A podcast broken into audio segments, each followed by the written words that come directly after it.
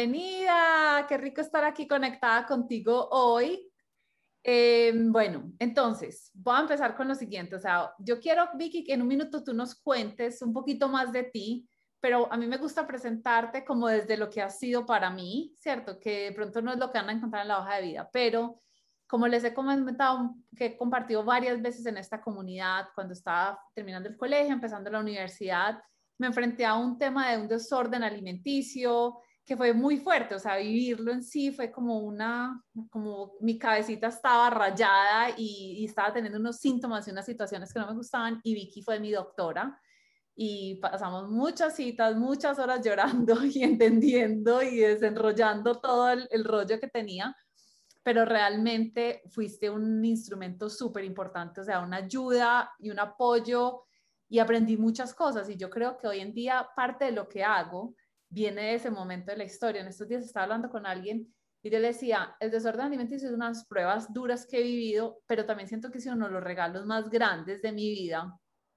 porque me dio algo que yo no sé si lo hubiera tenido sin eso, y es compasión, de verdad.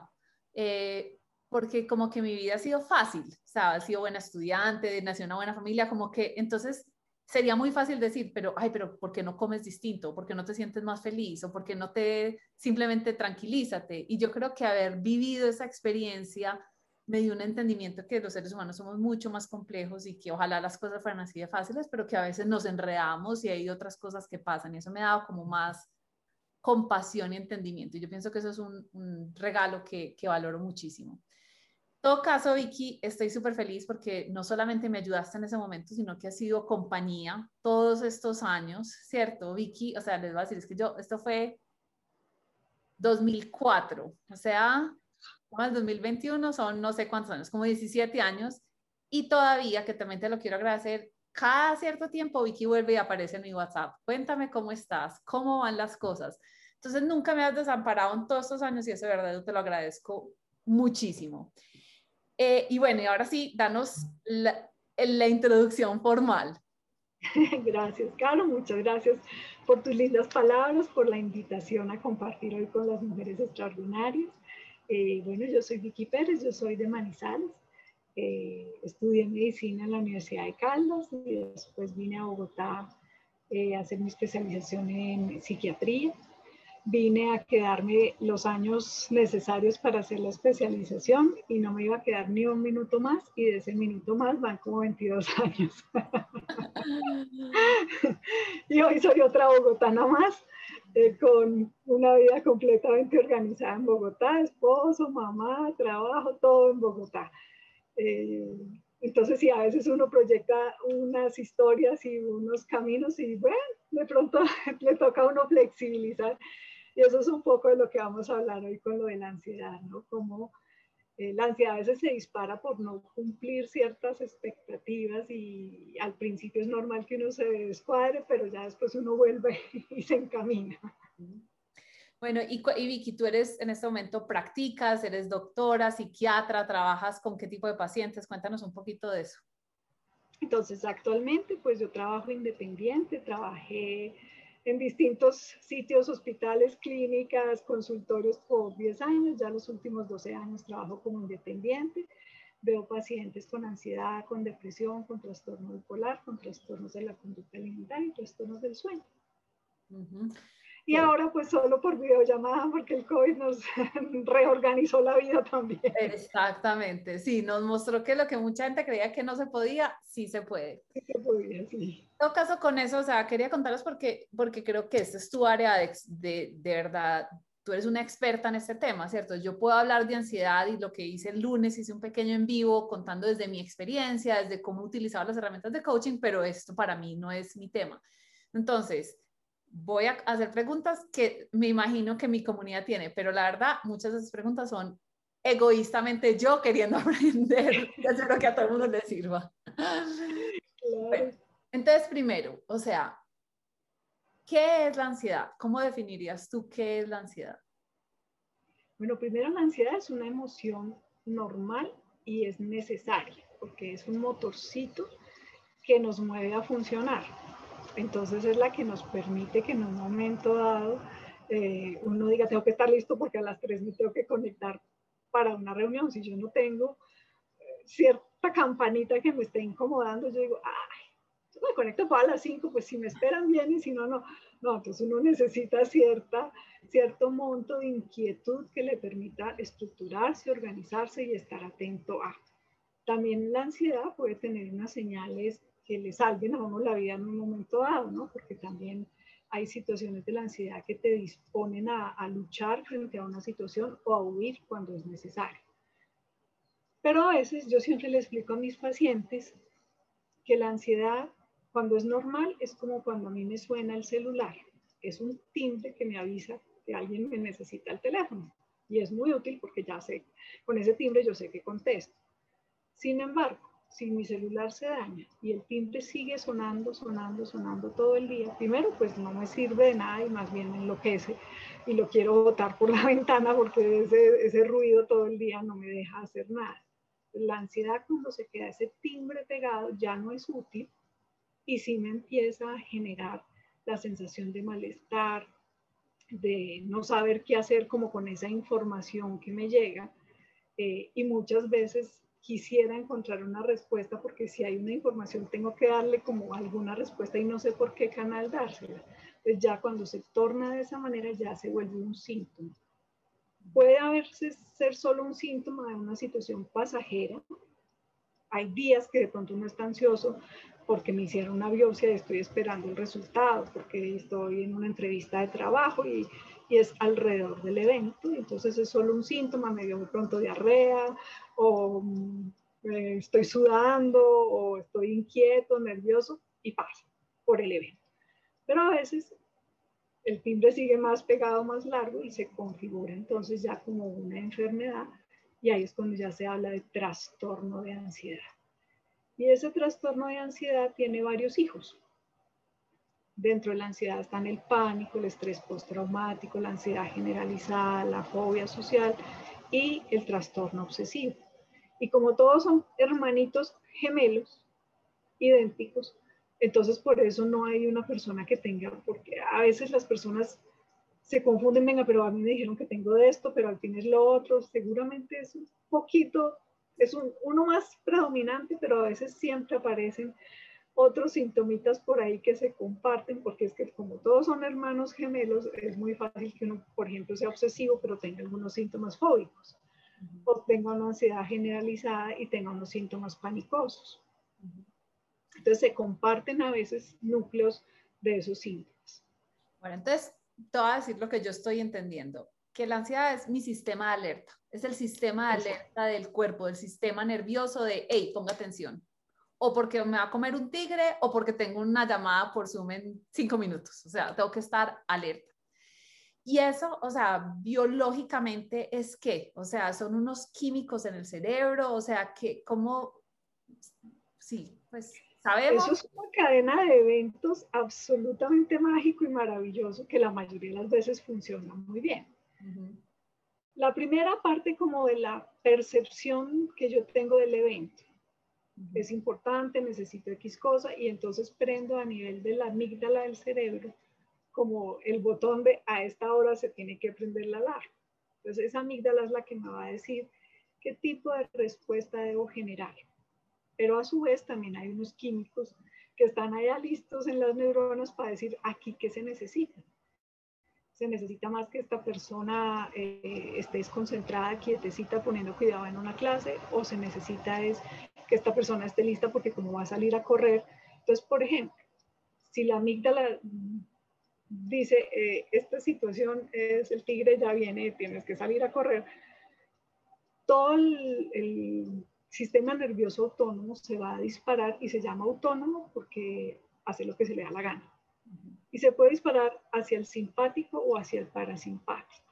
El más frecuente es el simpático y el simpático hace entonces que las pupilas se dilaten y tiene una función. Se supone que con eso voy a ver mejor. No siempre, pero se supondría que esa es la razón biológica. El corazón va a latir más rápido para que se bombee la sangre mucho más rápidamente en todo el cuerpo y se oxigene mejor. Entonces, por eso es que uno siente ese corazón a toda mecha ya en una taquicardia. El intestino se va a contraer porque pues eso uno corriendo del tigre y con diarrea no aplica, entonces tiene que contraerse el intestino para que uno pueda correr y ahí vienen los estreñimientos asociados al colon irritable y todo de algunas personas de ansiedad. Em, se, la piel tiene que generar un cambio pues para poder las glándulas sacar el sudor y todo eso y por eso entonces uno suda y se pone rojo y se agita y la respiración va más rápido para que pueda entrar más oxígeno. Entonces todo el cuerpo se prepara en, disposición, digamos, de salir corriendo. Si se activa el parasimpático pasa lo contrario, el corazón puede ir más despacio, la, la, presión arterial bajarse, entonces la persona se desmaya, por ejemplo, o les da diarrea, porque ahí sí el parasimpático dice, no, no, aquí estamos bloqueados, entonces bloqueado el intestino queda es como sin ningún tipo de control y se suelta, eh, y la pupila contraerse. Entonces, se da una cadena de todos los eventos, desde los químicos cerebrales, porque por ejemplo serotonina y adrenalina también y dopamina van a cambiar según esos escenarios, el lóbulo temporal con la amígdala que está mandando la orden de si hay o no una, situación de peligro, y todo el sistema nervioso autónomo que desencadena las señales de todo el cuerpo para la lucha o para la huida. Ok, entonces, todo esto pasa primero rápido y, sin uno hacer nada. O sea, fue como que una parte del cerebro percibió algo como una situación de peligro y, y entonces, que además es súper lindo, ¿cierto? O sea, yo lo veo como digo, el cuerpo es increíble. O sea, todo esto que está haciendo para, para protegerme y súper útil. Pero entonces muchas veces es la llamada en Zoom. Es, no sé, que me llegó un email y solo vi el título del email y ya tengo toda esta reacción de pues, que, que, ¿cierto? ¿Qué está pasando? Entonces, em, yo como ser humano, pues una de las cosas que creo y quiero preguntarte es verdad, es como en ese momento yo puedo utilizar otra parte del cerebro para calmar la amígdala y decirle, hey, no es un tigre, solo fue, o no es un terremoto, solo que se cayó este libro que estaba mal puesto, o sea, no pasó nada, que yo creo que todos lo hacemos también. Pues uno muchas veces como así, después dice, no, no, tranquilo. O uno mira, y llegué tarde a la reunión, no, no, todavía tengo cinco minutos. Y uno puede conscientemente generar como una contrarrespuesta a eso. ¿Eso es verdad? Eso se puede, es entrenable. No es tan fácil como decirlo, ah, bueno, hágalo y ya no, pero sí es algo entrenable. Pongo un ejemplo. En mi consultorio, eh, que además adoro, está abandonado hace rato, pero bueno, en mi consultorio, en el edificio de una alarma antiincendios, ay, que los primeros seis meses esa alarma era la locura, porque sonaba casi todos los días. Claro, las dos primeras veces, Dios mío, ¿qué estará pasando? Pues tocará evacuar, aquí que salía uno, no, no, no, qué falsa alarma. ¿Qué pasó las siguientes veces? Claro, el ruido me interrumpía en mi consulta, pero yo ya sabía que llamaba a la secretaria, ¿toca evacuar o no? 99 por las veces fue no, una que sí tocó evacuar, que sí fue verdad. Pero eso es lo que tenemos que lograr con nuestra alarma al cerebro, que a veces se dispara porque no diferencia si el humo es de cigarrillo o de incendio, o del pebetero que puse para que oliera rico, ¿cierto? Entonces se dispara a veces de cosas que no son tan graves, pero el sonido y, y la ruidazón y todo va a ser igualito, no importa que el estímulo fuera chiquito. Entonces yo tengo que encontrar mis propias herramientas y en cada uno esa es la gran tarea. ¿Cuáles son las herramientas que me permiten a mí entender que fue una falsa alarma? Y que aunque tenga el corazón en la mano y que siento que todo mi cuerpo está en, una, situación aparentemente de peligro que no lo es, ¿cómo aprendo a apagar todo eso? Evolutivamente, el cerebro eh, va con la misma evolución de la especie. La parte más atrás tiene que ver con el cerebro más primitivo, que es el reptil, que es el instintivo, el que uno no piensa. Que uno tocó algo caliente y se retira, uno ni siquiera pasa por la parte de pensar, ¿será que me retiro? No, no, no se retira. Luego, hacia la mitad viene lo que es el sistema límbico y las emociones, que es el cerebro mamífero ya es un cerebro más evolucionado, están todos los sentimientos, entiende mucho más cosas, ya no es tan instintivo. Y hasta ahí todos los seres vivos eh, compartimos esa parte evolutiva.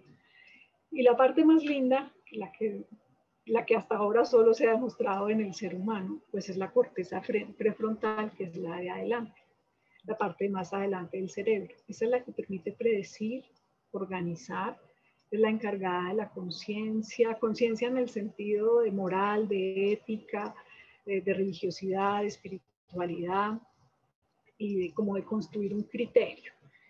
Esa es la que nos permite entrenarnos y sacar conclusiones y la que nos permite decir, aunque mi cuerpo lo siento que está en un infarto, no es un infarto. Es que mi corazón se aceleró porque creía que había algo muy grave. Ese es todo el proceso más importante que se debe lograr, eh, pues para poder manejar todas las ansiedades, desde las chiquitas hasta las que siente uno más, más difíciles. Bueno, entonces una, o sea, como que una de las cosas que yo trabajo mucho en coaching, ¿cierto? Es como que todas estas emociones son válidas, son parte de la experiencia humana, incluyendo la ansiedad, si se sienta horrible, es como que no, no necesariamente porque uno siente ansiedad es que hay algo malo en uno, sino que lo que estamos haciendo se prendió la alerta, es cuando se empieza a volver o sea, esa alerta se queda pegada, que de pronto hay que revisar qué puede ser lo que está pasando, que ya vamos a hablar de eso. Pero lo otro que yo hablo mucho es que estas emociones, o sea, a unas pasan automáticamente, pero vienen como de rápido un pensamiento, o un pensamiento de pronto es como muy básico decirlo, pero como de un, de un corrientazo que mandó la amígdala, y eso fue, me generó todos los sentimientos. Pero yo, al tener un pensamiento diferente, logro influenciar un poco eso, lo que tú estás diciendo, digamos, que también les he compartido, Andrew, mi esposo, ha sufrido de ansiedad generalizada, ha sido como su diagnóstico y le han dado ataques de pánico a veces. Y él ha aprendido en esos momentos, me hace así y se pone a respirar porque él, él ya tiene, o sea, tristemente lo, lo ha vivido tantas veces que ya es capaz, ha ido entrenando, ¿cierto? Esa parte de, decirlo. Entonces, como que de verdad, a mí me parece que es una muy buena noticia para todos, porque no estamos como víctimas a, que nuestro sistema nervioso se prenda, sino como que de verdad hay algo que nosotros podemos entrenarnos y aprender a hacer. La pregunta que yo he tenido es, ¿por qué en el último año he visto yo, no sé tú Vicky cómo lo has visto, pero se nos ha aumentado a todos la ansiedad? O sea, ¿por qué la pandemia nos despertó a muchos más, incluyéndome a mí, la ansiedad. O sea, yo, yo tengo unas teorías a mí específicas, pero hay algo que tú veas como población, como, como seres humanos de este planeta viviendo esta pandemia, que veas tú, sí, sí veo que a más personas de pronto se les ha despertado la ansiedad. Muchísimo, muchísimo. O sea, los, con los psiquiatras, eh, colegas que he conversado de distintos lugares del mundo, todos estamos abrumados, de la cantidad de síntomas que hay, hay muchas razones, ¿no? Eh, una, el COVID como hace un proceso inflamatorio cerebral, eh, como síntomas post-COVID, eh, además del cansancio que es terrorífico que relatan las personas, mm, el 40% hacen ansiedad y depresión. Mm. No solamente por haber estado enfermos y haber estado en UCI, sino por el proceso inflamatorio o sea, así como el olfato se les demora uno o dos meses en regresar, el gusto, uno de los síntomas es ansiedad y depresión. Esa es una de las causas, por un lado. Por el otro, pues el COVID nos vino a recordar lo que toda la vida hemos sabido, pero que nunca nos queremos acordar y es que somos mortales. Entonces nos la puso aquí de frente. Oiga, es que ustedes tienen fecha de caducidad porque la muerte siempre ha existido, el virus ha habido muchos y bacterias y muchas enfermedades han existido.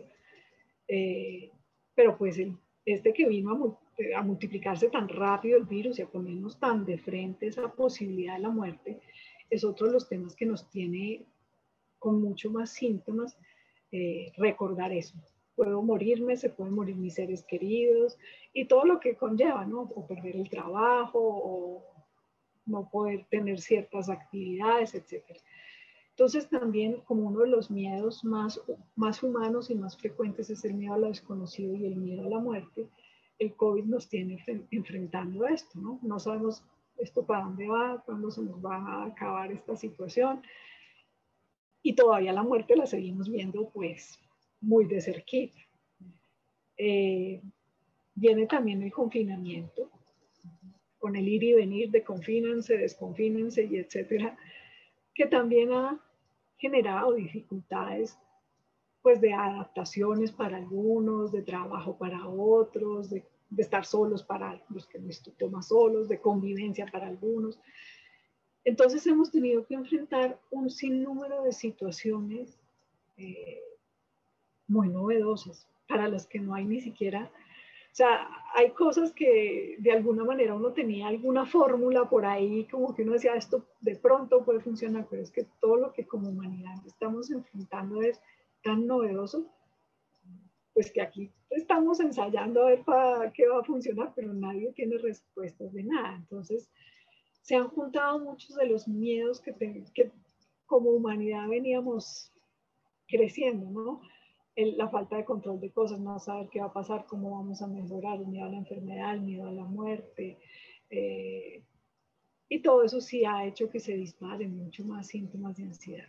Y digamos, por ejemplo, yo creo, que yo me imaginaría, o sea, cuando yo pienso en mi, mi ansiedad, porque no es, de pronto no he llegado al ataque de pánico, pero sí me he sentido que yo, yo hace muchos años no sentía como esa presión física y como, como la respiración que casi que tengo que parar. Y a veces pensar qué es lo que estoy, qué es lo que me está pasando, porque estoy sintiéndome así. Y a veces no parece, a veces lo tengo muy claro, o sea, hay veces me ha pasado en este último año que me he levantado muchas veces a las 3 de la mañana como, me voy a morir. O sea, no me voy a morir ya de COVID, sino esta es mi realidad. O sea, como que me, eso que tú dices me ha enfrentado mucho más a la muerte y me tengo que parar y caminar y tomarme un vaso con agua porque siento ese miedo. Yo no sé por qué le pasa a uno a las 3 de la mañana, ya nos vas a contar porque eso es otra cosa que me parece muy curioso. Tiene una razón. sí. Entonces, bueno, pero también ha visto como, como ansiedad que yo digo, no, no puedo identificar, no puedo identificar qué es lo que me está generando. O hay veces la respuesta me parece muy tonta. Te voy a dar dos ejemplos que me pasaron este fin de semana. En este momento estoy en Estados Unidos y aquí las cosas ya están cambiando. O sea, la gente está andando sin máscaras, hay mucha, todo el mundo que hemos estado en nuestro círculo social acá está vacunado. Entonces la gente se está reuniendo sin y yo he llegado a estos momentos donde encuentro gente sin máscara y siento, o sea, como que me empiezo a sentir súper incómoda, o sea, como que se me empieza a acercar la gente y como que yo estoy tratando de guardar el espacio y digo, bueno, de pronto es que mi mente estaba, o sea, como que tengo que desaprender, ¿cierto? O, o mi mente todo este año ha estado percibiendo el peligro y ahora lo sigue percibiendo porque la ley cambió, no significa que mi mente esté como actualizada. Pero también me ha pasado en cosas que antes no me pasaba. Fui con mi suegra de compras y empecé a sentir ansiedad. Y yo, pero ¿por qué estoy sintiendo ansiedad? Y de verdad lo que está sintiendo es, voy a escoger algo y a ella le va a parecer súper mañé. O sea, ¿qué, importa? O sea, tengo la suegra más divina, amorosa del mundo entero, pero eso era lo como, como se enfocó en algo que era muy aparentemente tonto, pero me estaba generando esa ansiedad, esa experiencia de ansiedad. Entonces, esas dos preguntas. Uno, ¿por qué nos pasa a las 3 de la mañana? Y dos, porque hay veces pareciera como en cosas que son chiquitas, como escoger ropa, o sea, como, no sé, ¿me hago entender? Sí, entonces, con respecto a las 3 de la mañana, eh, hay dos puntos importantes. Uno, unos picos de hormonas. Eh, digamos que nuestros relojes del cerebro tienen unos ciclos para unas hormonas más diurnas, otros más nocturnas. En las horas de la madrugada están haciendo pico la hormona del crecimiento y los corticoides. Entonces, esa es una de las razones por las que eh, los picos de cortisol que empiezan a crecer en las horas de la madrugada y van siendo mucho más altos empezando la mañana.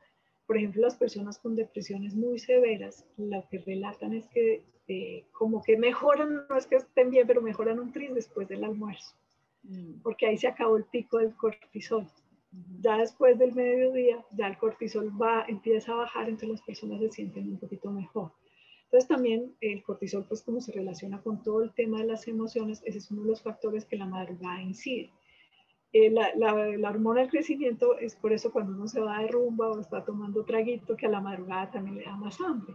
No solamente pues porque el traguito puede dar más hambre, sino porque el pico de la hormona del crecimiento hace que pues uno quiera comer. Si uno está dormido, pues no la siente, pero pues, si uno anda por ahí estudiando, rumbeando, lo que sea, le da hambre y por eso poner un negocio de perros calientes a las 3 de la mañana. y el otro punto por el que uno se despierta a esa hora es eh, el, el sueño tiene unos ciclos. Más o menos un ciclo son 90 minutos. En ese ciclo tú pasas de un sueño muy superficial y te vas profundizando. Cuando estás en la fase más profunda es donde no lo despierta uno ni un terremoto. Y luego, cuando uno empieza a estar superficial, es cuando uno empieza a que oye ruidos y se puede despertar más fácil.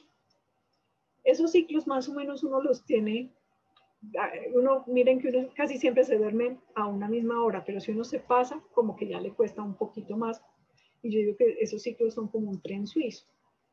Uno tiene que estar a la hora ahí en la camita, a la hora que usualmente uno se duerme, porque si no está en la estación, el tren no lo espera uno, chao, me fui, siguiente tren.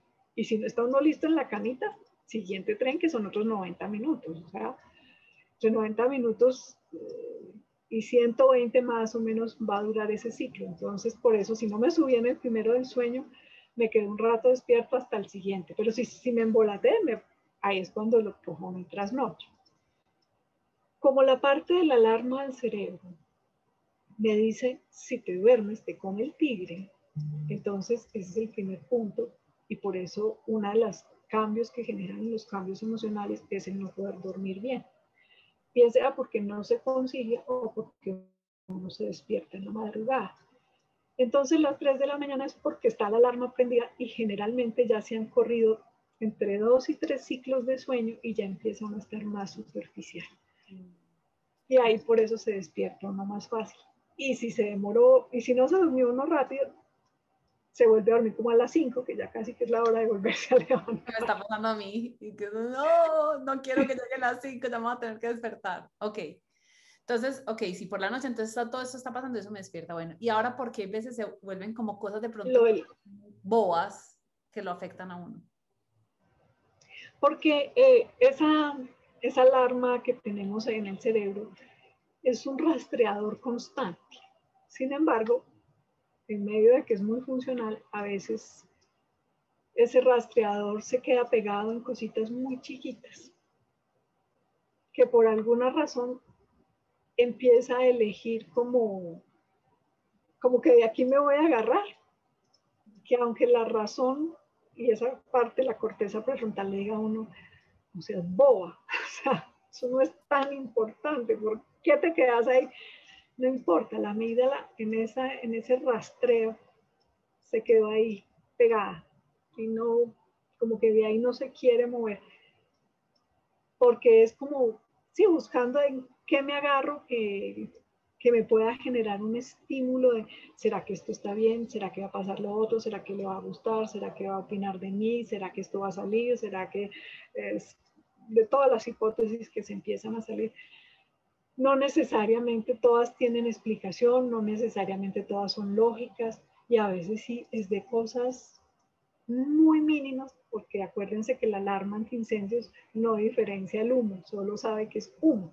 Entonces nuestro cerebro le da por entender humo en cosas que, nada que ver, pero lo lee como si fuera humo y ¡pum! despliega todo el, el escenario de pánico y ese escenario a las 3 de la mañana se multiplica, ¿no? Deme más de eso, sí.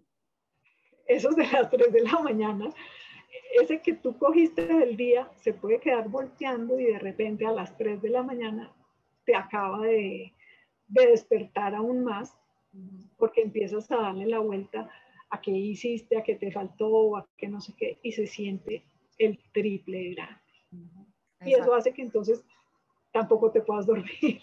Exacto. Entonces, y que además entonces uno está cansado y cuando uno está cansado porque no ha dormido bien es más difícil regular esas emociones y se vuelve todo ese ciclo. Entonces, una de las cosas que te estoy entendiendo es, a raíz de las circunstancias mundiales que hemos vivido, nuestras amígdalas están más alertas, de pronto que en otros momentos. También veo yo que, porque yo muchas veces, digamos, como que yo tengo dos hermanos hombres y ellos son mucho más relajados que yo. O sea, yo, yo más fácil me pongo nerviosa por algo, algo, y yo creo que yo he hecho paz, sin, sin saber ninguna investigación, en que tenemos todos sistemas nerviosos diferentes, en que hay amígdalas más relajadas y hay amígdalas más, ¿qué pasó? ¿Qué pasó? ¿Qué tigre me va a comer? ¿Es eso verdad? O sea, todos somos como, o sea, nuestros sistemas nerviosos funcionan diferentes. Yo diría que cada uno de nosotros tiene un botón de pánico diferente. Mm. Eh, pero todos tenemos el botón de pánico. Mm. Solo que algunos todavía no lo han encontrado muy afortunados que no, nunca han espichado ese botón. Porque uno ve a veces personas, no sé, muy tranquilas, eh, con el trabajo o con el manejo de una empresa gigantesca y de repente en su casa no lo logran. O te pongo un ejemplo, yo he tenido pacientes que manejan medios de comunicación todo el día y no son capaces de hacer una llamada a pedir un domicilio.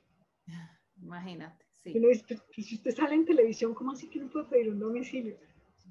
No, me da angustia y no sé, o entrar a una almacén a preguntar cuánto vale una camiseta. No, qué pena entrar. Como así si usted maneja tantas que como que uno dice, no, no, no me cuadra. Entonces,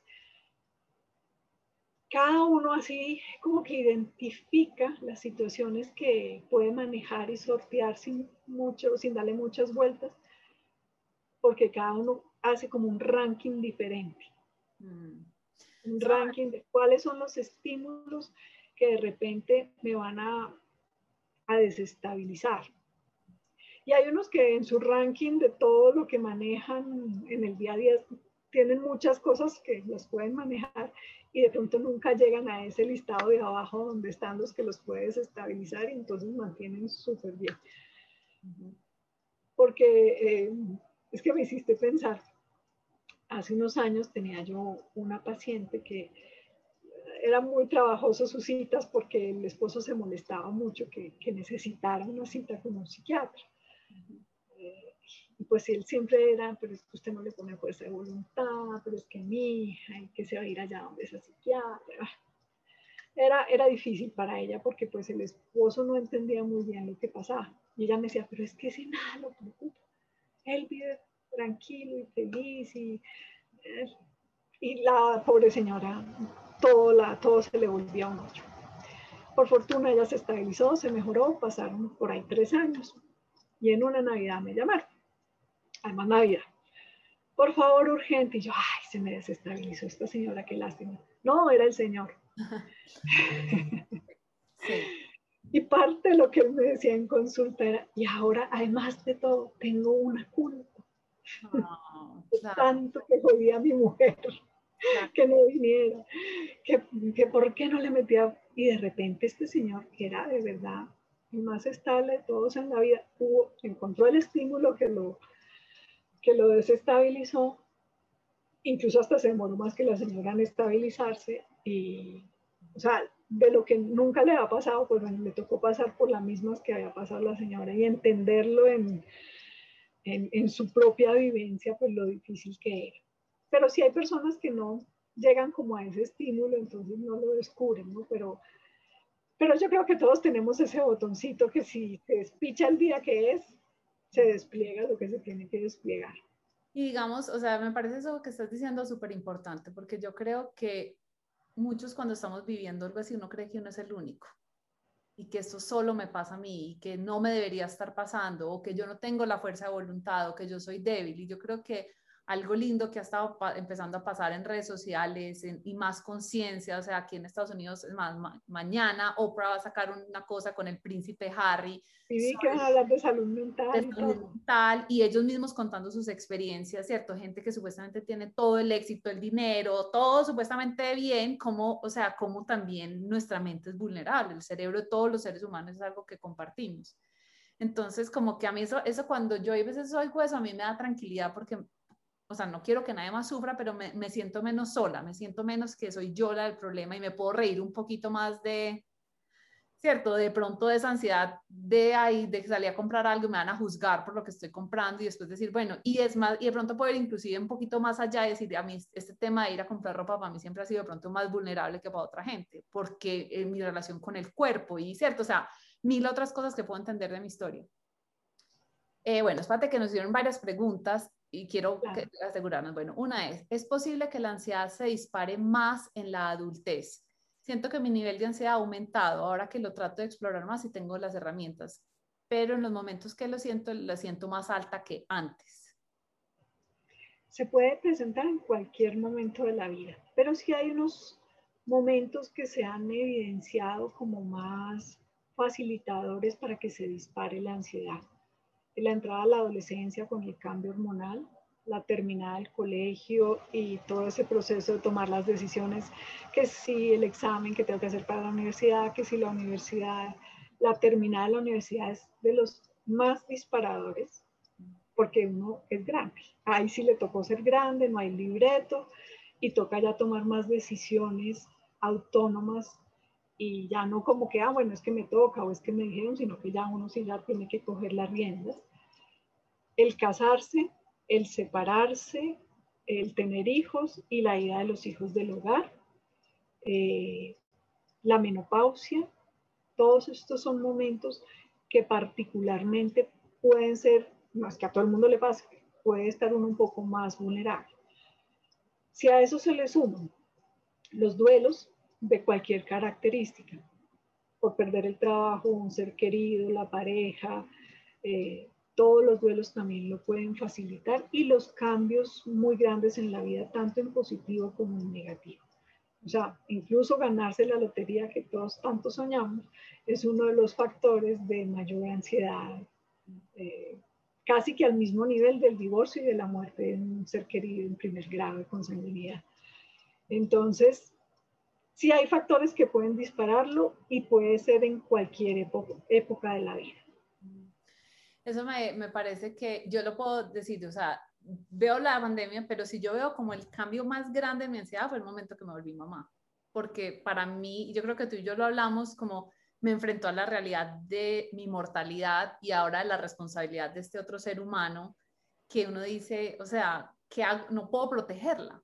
O sea, eso yo pienso que es pues para mí ha sido una experiencia súper asustadora de tener que entender que yo no tengo el control de todo.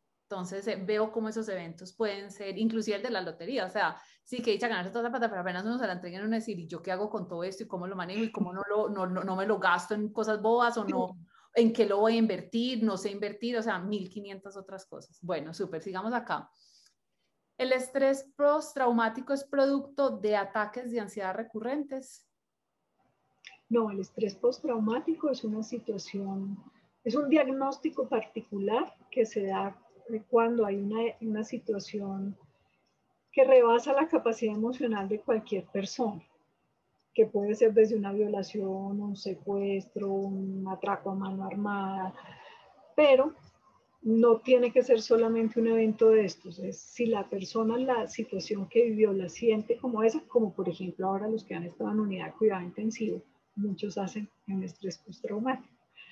De la sensación de si me va a morir y si voy a enfrentar esto. O, entonces es cuando uno está enfrentado a una situación que, se, que lo rebasa a uno, que se siente muy grande, muy crítica la situación y luego se generan unos síntomas de hiperalertamiento del sistema nervioso eh, que le repiten y le reviven a uno la situación y, y hay como una respuesta de hipervigilancia también a lo que se pueda asociar a ese evento.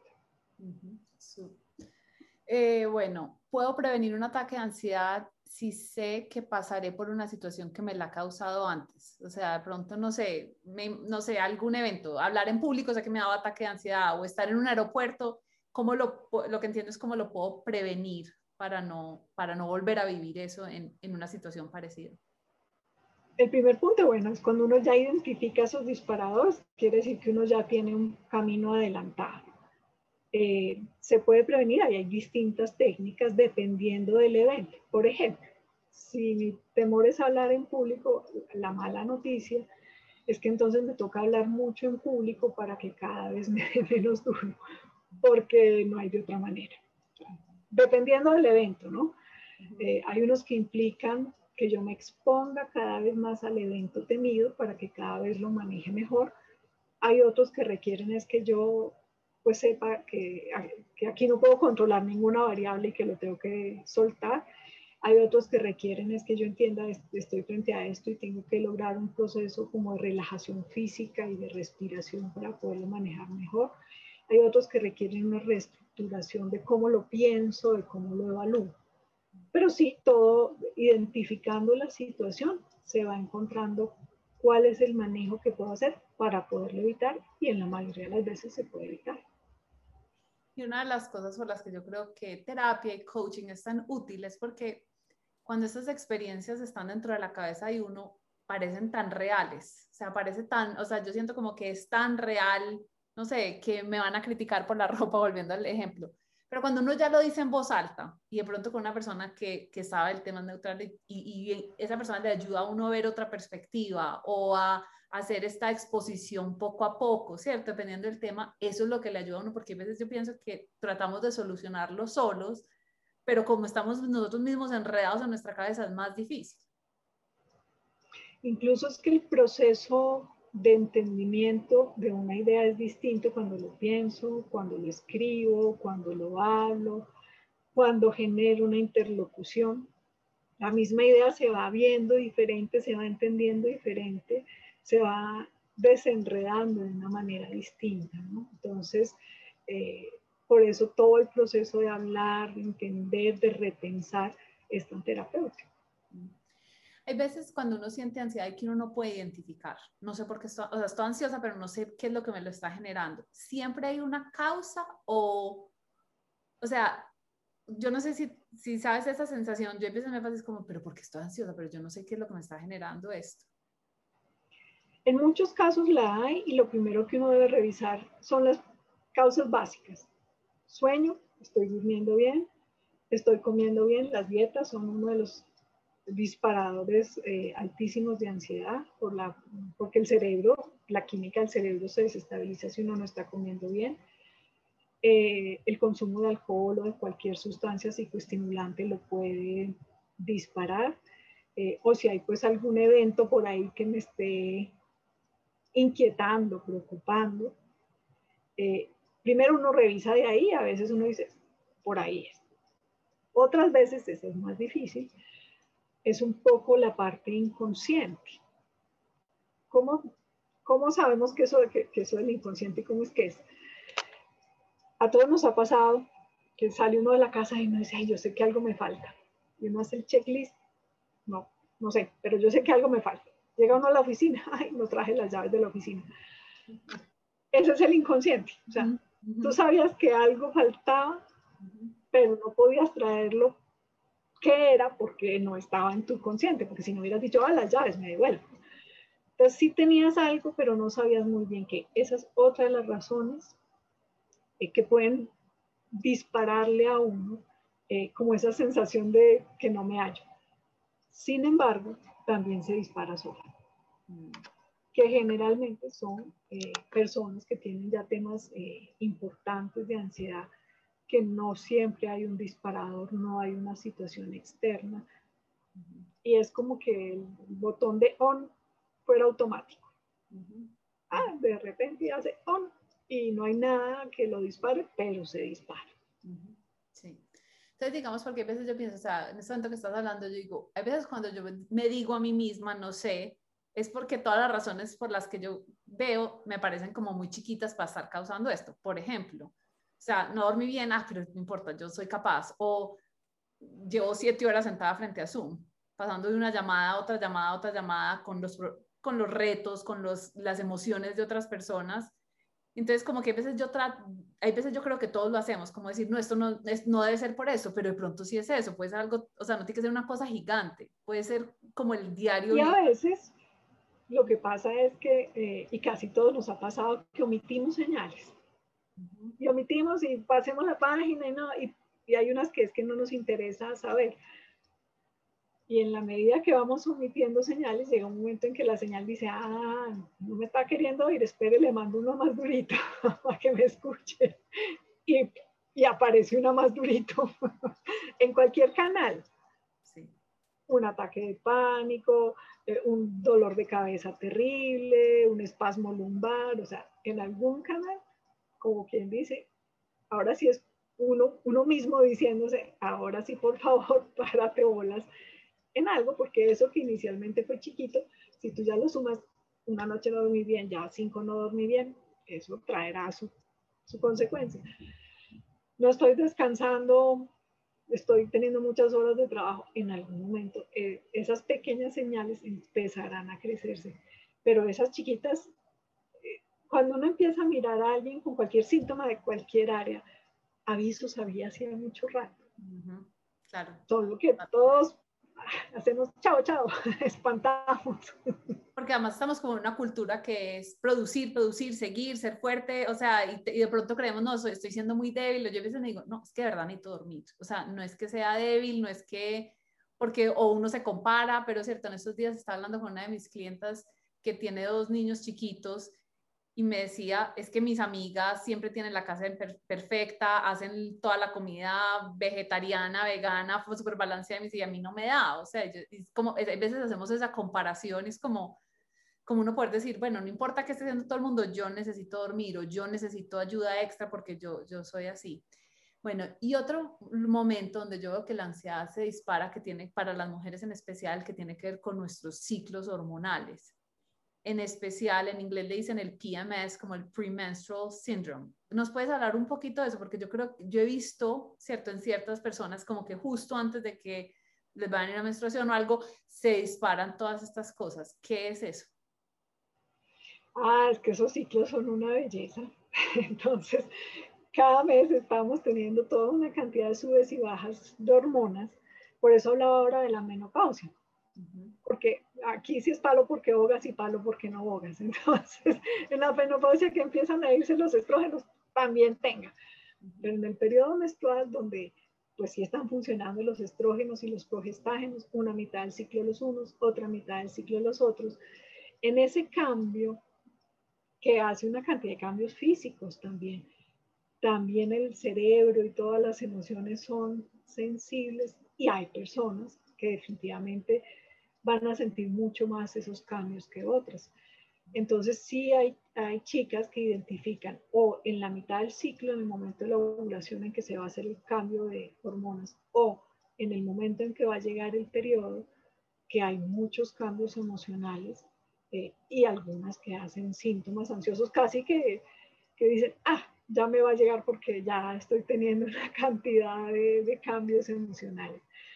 Los estrógenos están muy, muy relacionados. Eh, incluso hay una cantidad de receptores a nivel cerebral. Eh, por eso en la menopausia no solamente hay cambios pues, de calores y de, y de emociones, sino en la memoria también. Porque el cerebro, eh, al sentir que hay menos estrógenos, también empieza a haber algunos cambiecitos pequeños de la memoria hablo de la memoria es para decir todo lo que estas hormonas tienen que ver, no solamente pues es como si estoy mayor o no, o no, o sea, con una gran cantidad de funciones. Y en el síndrome premenstrual son las chicas que tienen eh, como más, como que sienten mucho más intensos todos esos cambios hormonales. Unas lo manifiestan más hacia la parte de irritabilidad, otras más hacia la parte como de una hipersensibilidad que puede irse hacia la tristeza y el llanto o hacia como esa inquietud y ese desasosiego.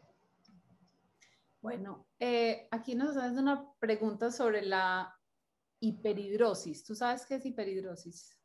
el exceso de sudoración, sí. Ok.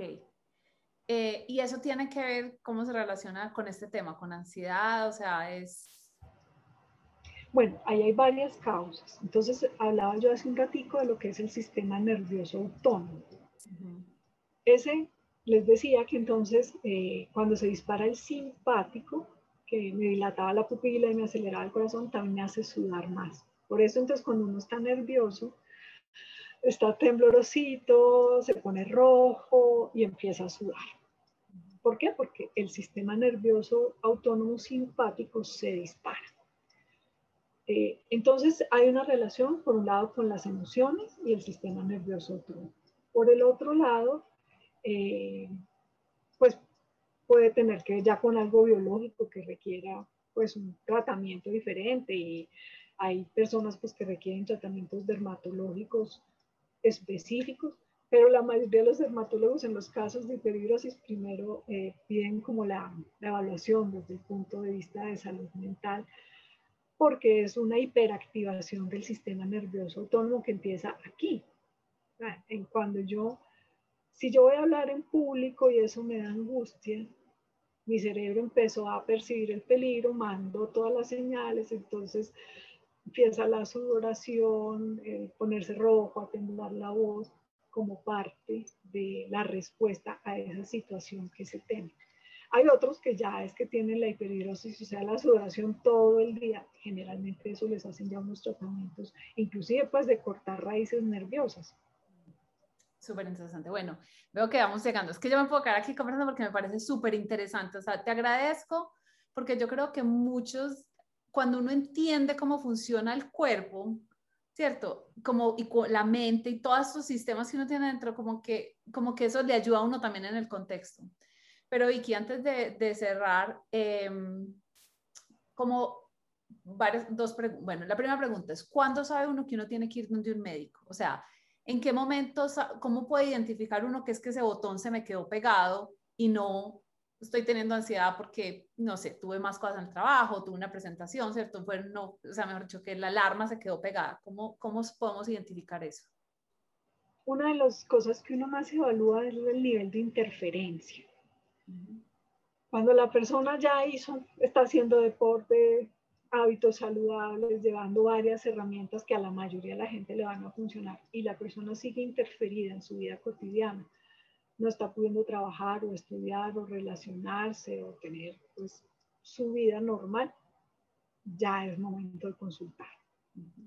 Ok, entonces, mientras yo lo siento, ¿cierto? Me puedo que me siento incómoda, pero yo logro bajar esa alarma a través de, ya vamos a hablar qué herramientas tenemos, y no está interfiriendo con mi vida, podemos decir que es parte de la experiencia humana normal.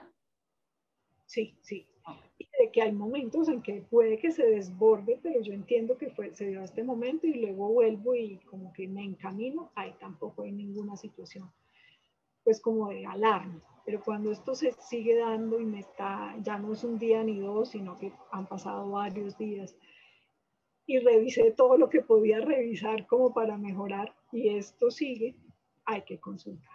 Bueno, súper. Segundo, entonces ahora sí herramientas. Todas las que ya he oído y tú nos dices una más el ejercicio físico, o sea, hacer como alguna actividad. Para mí eso fue una de las salvaciones en, la pandemia, o sea, lo prioricé y era como la, la descarga. Dormir bien, alimentarnos bien, o sea, primero como esas cosas básicas de autocuidado, ¿cierto? Que, bueno, eso está. Segundo, como entender la raíz, decir, a ver qué es lo que me está causando y cómo lo puedo pensar de una manera diferente, ¿cierto? En vez de estar, hoy una de mis clientes también tiene un evento de su empresa el lunes y le dije, me dijo, estoy, siento presión acá, no está cierto, estaba sintiendo Le dije, descríbeme, le dijo, necesito que 150 personas marchen todos al mismo ritmo, al mismo cosa, porque si alguien no marcha, se va a caer todo. Y le dije, o sea, ese pensamiento es obvio, cualquier persona sentiría ansiedad. ¿Cómo lo podemos pensar de una manera distinta? Y fue, no, tengo un proyecto que necesito 20 horas para hacer entonces necesito cancelar estas reuniones, necesito pedirle a mi esposo que me ayude el fin de semana y obviamente el nivel de ansiedad. Entonces, cuando identificamos y poder reformar eso, ¿qué más nos puedes decir como, vean, métanlo así en la, la caja de herramientas para que lo tengan en el momento que lo estén sintiendo? Hay dos puntos muy importantes. La cabeza le encanta volar y volar y volar hacia el futuro, entonces hay que jalarla siempre al tiempo presente, ¿no? Es, yo no puedo resolver el dolor de cabeza que me va a dar el domingo. Si es que me da hoy, lo resuelvo hoy, pero el del domingo puede que no me dé y lo que haga hoy igual no me sirve para el domingo. Entonces hay que tratar siempre de traerlo al presente, a la situación de hoy, a, a, lo que debo resolver hoy, a lo que vivo, disfruto, enfrento y me preocupo de hoy. Es todo un ejercicio, porque hay que jalar la cabeza de esa voladera que le da. Y el segundo punto tiene que ver con el qué tal qué. Cada que empecemos una frase con qué tal qué, hay que replantearla. Porque el qué tal qué siempre es catastrófico. Uno nunca dice qué tal que mañana todo me salga bien. No, qué tal que mañana se caiga el planeta, se incendie, no sé qué, a uno todo se le imagina los escenarios más miedosos. Entonces, cada que nos encontremos con los qué tal qué, hay que cambiarlos. Y la frase que yo les enseño a todos mis pacientes es cambiarlo por el puede ser, no tiene que ser. Pueden pasar muchas cosas, pero no tiene que ser que pasen ya, que pasen hoy, que todas me pasen a mí, aunque sean posibles, porque la cabeza tampoco está salida a la realidad, no está contemplando escenarios imposibles. Por eso asustan, porque son posibles, pero no necesariamente todos me van a tocar a mí o me van a tocar en este momento. Entonces, Sí, porque la idea no es meterse mentiras ni decir que nunca pasa nada o que el mundo es perfecto, no, es pues como ubicarnos en tiempo real, en el presente y, no dejar pues que el pensamiento catastrófico que empieza con qué tal que empiece a, adelantarse. Me encanta. Entonces vamos a pasar de qué tal que a puede ser, pero puede ser. Exacto. Y me devuelvo acá en este momento, o sea, esto que va a pasar el sábado, el domingo, no sé qué, en este momento lo único que tengo que hacer es dos llamadas y es lo único que voy a hacer y lo voy a hacer y luego lo siguiente y luego lo siguiente. Que además a mí esto me parece fascinante, Vicky, porque es que esto de vivir en el presente viene de, de cosas espirituales, de, o sea, es como que es, es, una sabiduría, tú me lo estás diciendo desde una parte pero es una cosa, de verdad, yo, yo veo que hay como herramientas que hablo con una persona como tú, o de pronto me voy a hacer un retiro espiritual y son las mismas. Y una de esas es vivir en el momento presente y la otra es la gratitud. Como que veo que siempre se repiten una y otra vez de, de cuando enfocamos nuestra mente en el momento, cuando nos enfocamos en la gratitud, eso nos trae un bienestar. Bueno, yo sé que ya estamos casi a tiempo, pero no quiero irme sin una pregunta que nos hicieron acá y es, mi niño de 10 años tiene ansiedad de ir a la escuela. ¿Qué puedo hacer? Claro, pues porque llevan en la casa seguramente también. hay que tener en mente que a todos, yo ya no sé cómo voy a hacer para volver al consultorio que tanto amo. lo adoro y todo, pero ya, eh, todavía tengo mi miedito de cómo va a ser la vuelta, la reorganizada de todos los protocolos de bioseguridad. Entonces, todos tenemos ciertos temores de volver a retomar, aunque todo era conocido a los niños, a muchos, les está dando mucho temor volver a enfrentarse a las clases, aunque algunos se mueren de las ganas de volver, otros tienen temor de las clases porque se sentían más seguros detrás del computador. Menos expuestos, menos, eh, tenían más ayudas porque al final de cuentas siempre tienen ahí más a mano los libros, los cuadernos, todo. Claro, en el colegio las evaluaciones vuelven a ser ya sin todas las ayudas, las clases pues para algunos van a volver a ser más retadoras, que sea otra vez presenciales. Eh, habrá que revisar que no haya algún tema con los compañeros, temor de, yo tengo varios pacientes que, no quieren, que, tienen mucho temor de que los vuelvan a ver, aunque se hayan visto en cámaras, pero como volverse a encontrar y volverse a ver están con muchas angustias. Hay que explorar cuáles son los miedos, hay que buscar hacer una exposición gradual. O sea, si el niño está con tanto temor, hay que, hacer, hay que buscar que vaya muy gradualmente. No es un niño que podamos meter de cabeza de una vez al colegio, porque va a ser muy impactante. ¿Y cómo es gradual? O que vaya primero unas horas y luego va aumentando, o que vaya uno o dos días a la semana. Pero sí hay que buscar que sea muy gradual y hay que explorar alrededor de qué están los miedos del COVID, de las clases, de los compañeros. Lo que te da miedo, claro. Sí, qué hay detrás porque ese hay que, hay que buscar en ayudarle a entender cómo enfrentar esa situación. Y a mí me parece que como papás a veces sentarnos y, y, tener esa conversación, porque a veces como que nosotros nos asustamos, ¿cierto? Porque mi hijo, entonces uno ya empieza todo y es como sentarse y decir, bueno, a ver qué es lo que te da miedo y hablemos qué es lo que te estás imaginando, ¿cierto? Porque la mente de ellos, aunque son chiquitos, también se les está yendo al futuro, también el qué tal qué, también les está pasando. Ah, exactamente, ellos también arrancan con el qué tal qué. Vicky, o sea, de verdad, gracias. Gracias, yo creo aquí me han llegado muchos mensajes por esta conversación. O sea, esto me parece que sé que es algo que estamos viviendo todos y nos ayuda mucho, mucho, mucho a entenderlo. A mí, yo pues feliz de seguir aprendiendo. Y a todas las que nos acompañaron, muchísimas gracias, las que hicieron preguntas. Y bueno, Vicky, gracias por, por ser una persona tan importante en mi vida y por siempre estar lista para ayudar y enseñarnos tantas cosas tan valiosas. Bueno, una cosa, si hay alguien en Colombia o, en cualquier parte que dice, no, yo, quiero, yo necesito una consulta con Vicky, ¿cómo te pueden encontrar o cómo funciona Ahí en el correo o en el Instagram. Mi correo es perezvicky.hotmail.com o en el Instagram Vicky Pérez Restrepo. Pérez Vicky, Vicky lo escribes con CKY. O con a, Hotmail, los voy a poner acá. Y el Instagram es at, ¿cómo es? Vicky Pérez. Eh, Vicky Pérez Restrepo. Pérez Restrepo. Que además Vicky también está compartiendo herramientas muy chéveres de todas estas cosas para que la sigan. Y bueno, pues se las recomiendo muchísimo porque a mí me ayuda, personalmente me ayuda mucho. Vicky, un millón de gracias, de verdad, y bueno, estamos hablando. muchas gracias a todas por su presencia aquí en esta reunión. Chao. Chao.